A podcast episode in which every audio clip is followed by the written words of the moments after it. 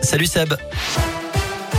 Salut Cyril, salut à tous et à la une, les pêcheurs, les transporteurs ont encore le BTP, quelques-uns des secteurs les plus impactés par la flambée actuelle des prix de l'énergie et des matières premières. Jean Castex présente dans un instant le plan de résilience promis par Emmanuel Macron contre l'inflation et pour le pouvoir d'achat. Justement, un appel à la grève est lancé pour demain par plusieurs syndicats.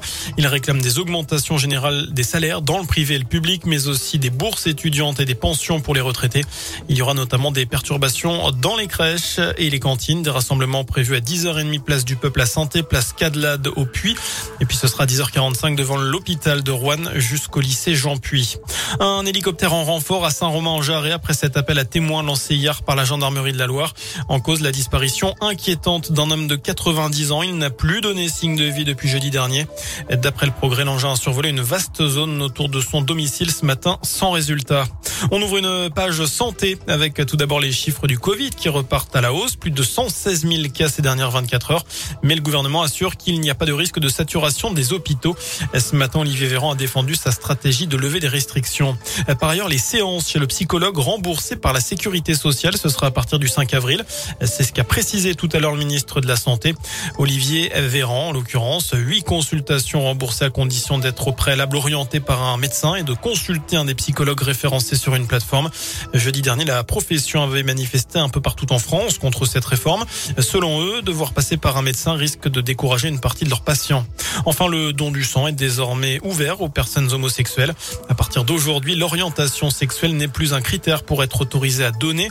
Un don qui leur avait d'abord été totalement interdit depuis 1983, puis autorisé en 2016 après une période d'abstinence. La mésaventure de Valérie Pécresse, la candidate Les Républicains à la présidentielle, a été prise à partie et aspergée de poudre rose à la fin d'une allocution tout à l'heure face aux représentants des PME. D'après BFM, un jeune homme l'a visé alors qu'elle quittait le podium.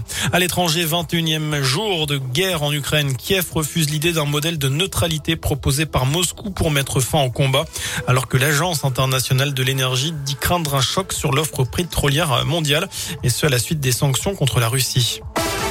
On passe au sport du foot avec la Ligue des Champions. Lille affronte Chelsea ce soir à 21h en huitième de finale retour.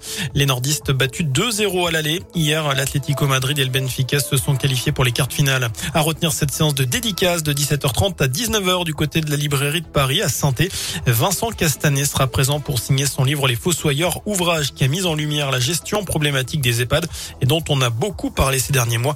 Vous entendrez Vincent Castanet dans le flash de 17h. Enfin, la sortie d'un film événement aujourd'hui. Notre-Dame brûle, long métrage signé Jean-Jacques Hano qui revient sur l'incendie de la cathédrale le 15 avril 2019 à Paris. Voilà pour l'essentiel de l'actualité. Passez une excellente fin de journée. À tout à l'heure.